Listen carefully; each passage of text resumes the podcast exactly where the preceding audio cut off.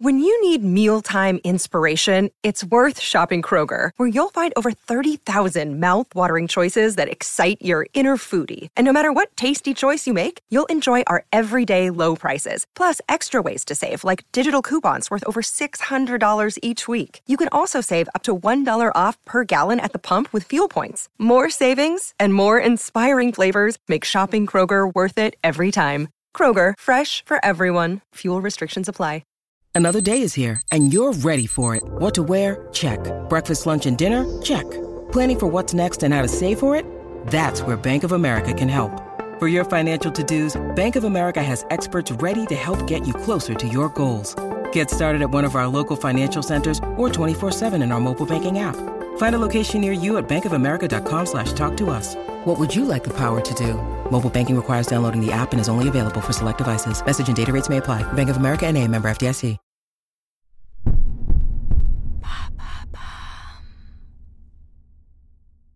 Pour cette nouvelle saison de Love Story, on a décidé de parler culture, et plus précisément de pop culture.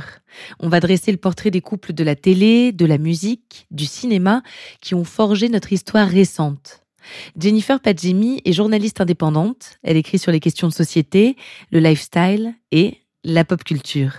Elle est particulièrement passionnante, je trouve, quand il s'agit de déchiffrer ce que les éléments de notre culture populaire disent des évolutions plus profondes de notre société. Elle m'accompagne toute cette saison et j'en suis très heureuse. Mais avant de commencer ce nouvel épisode, permettez-moi de vous présenter notre partenaire.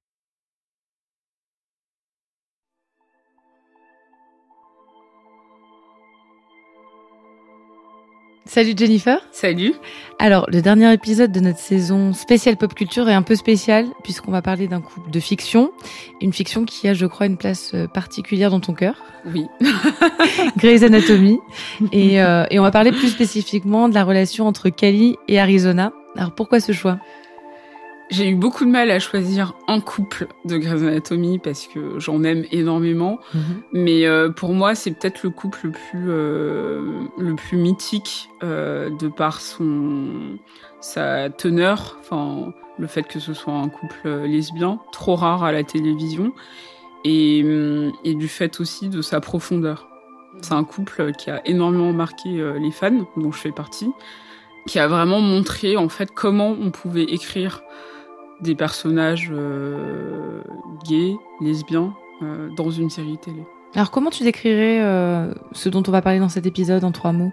Ah oui, résilience, fin heureuse et homosexualité. Donc, on commence un nouvel épisode de Love Story avec une histoire de résilience, de fin heureuse et d'homosexualité, une histoire d'amour. «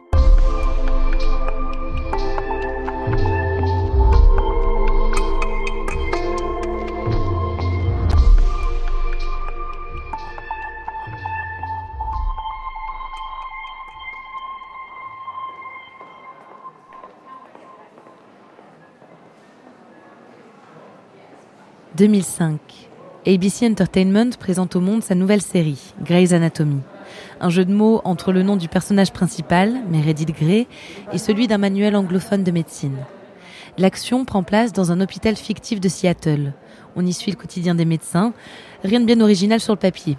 Le show n'est pas le premier à explorer le terrain médical. Souvenez-vous d'urgence.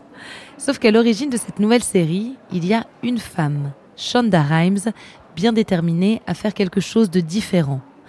Différent dans la construction des intrigues, dans le développement des personnages et dans la diversité de la distribution. Grey's Anatomy est une série culte parce que euh, déjà c'est la seule série euh, encore actuelle en prime time qui, euh, qui, existe depuis 16 ans maintenant. Et donc c'est une série avec laquelle j'ai grandi, j'ai évolué et qui m'a ouvert les yeux sur énormément de choses. Et en fait, c'est une série sous, des airs de soap un peu lisse, euh, qui est très vite cataloguée de série pour meufs que tout le monde juge par son aura euh, un peu euh, peu glossy.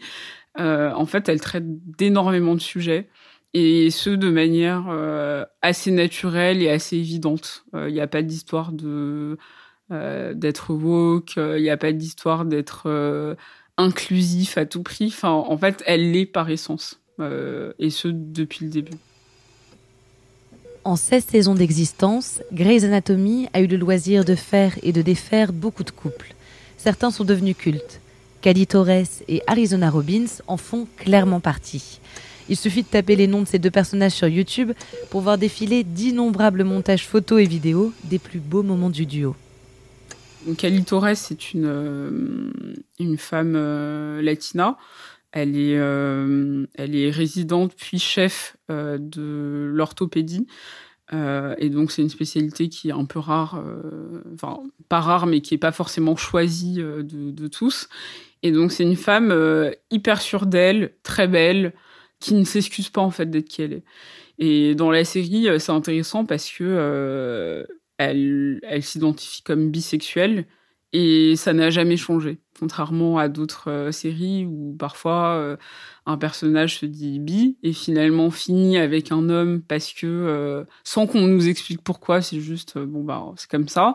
Ou soit se, se dira lesbienne par la suite parce que justement il y a une invisibilisation des personnages bi, comme quoi ça n'existerait pas. Et donc le fait qu'il ait, qu'il ait, qu'il ait conservé et qu'elle a eu la possibilité d'être constante dans son, dans son éveil sexuel, c'est quelque chose de trop rare pour être noté et qui est, qui est vraiment intéressant. Et, et c'est intéressant parce que c'est un coming out euh, qui se fait en douceur. Hey, hey. Ortho, right? Yeah, right. Hi. I'm Arizona Robbins, ped surgery. I've seen you at the hospital. Are you okay? You know, I'm fine. Fine. People talk. Where we work, they talk. Dans la saison 5, euh, il y a Arizona euh, qui, euh, qui, arrive.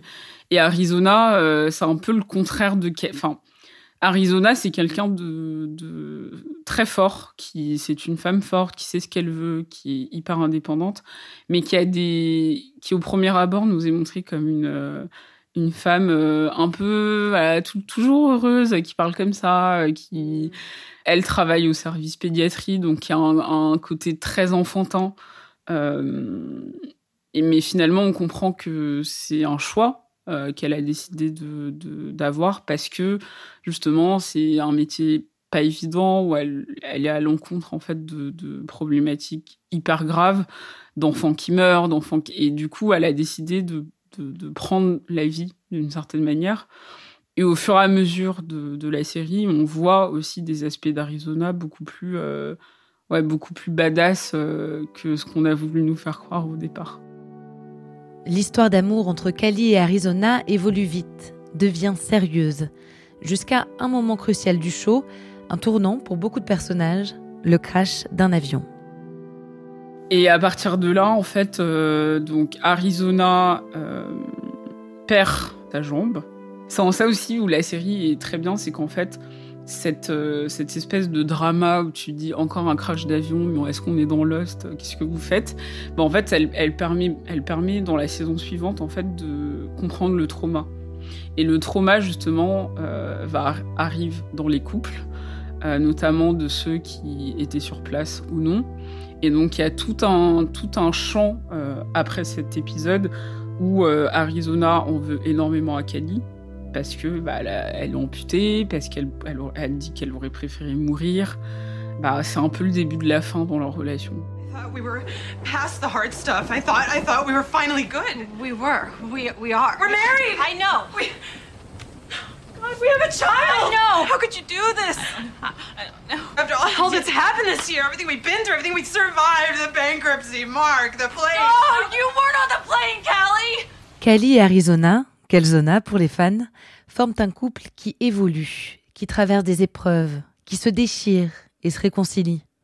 Un couple avec des projets et des déceptions. En somme, un couple comme les autres. S'il est important de le souligner, c'est parce qu'avant Grey's Anatomy, avant l'écriture précurseuse de Shonda Rhimes, cela n'existait tout simplement pas. C'est vraiment l'un des seuls couples à la télé, l'un des seuls couples euh, de femmes lesbiennes où en fait elles sont mises sur le même pan que des couples hétéros. Et en fait, c'est intéressant parce que Shonda Rhimes a beaucoup parlé de ça en disant que elle, elle voyait souvent des couples, homosexuels euh, à la télévision être un peu à part dans l'histoire. En gros, il y a, l'intrigue avec les personnages principaux et hop, là, il y a une histoire euh, d'homosexuels qui sont euh, euh, qui vivent un peu sur limite dans une autre dimension.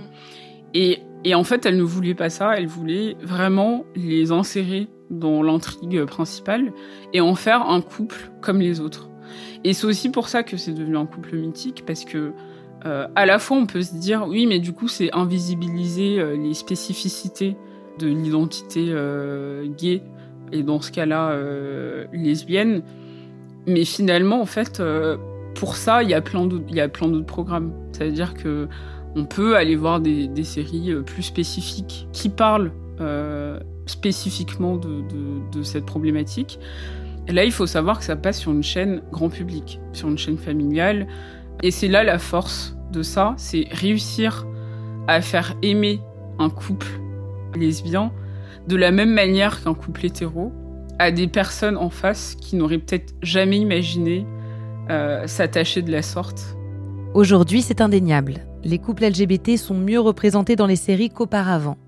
D'énormes progrès restent à faire, mais il est fort probable que des séries grand public comme Grey's Anatomy aient apporté leur pierre à l'édifice. Ça a carrément ouvert euh, une brèche euh, parce que euh, parce se trouve que c'est le couple le plus le couple lesbien le plus long qui a été diffusé à la télé en prime time, en tout cas dans un drame.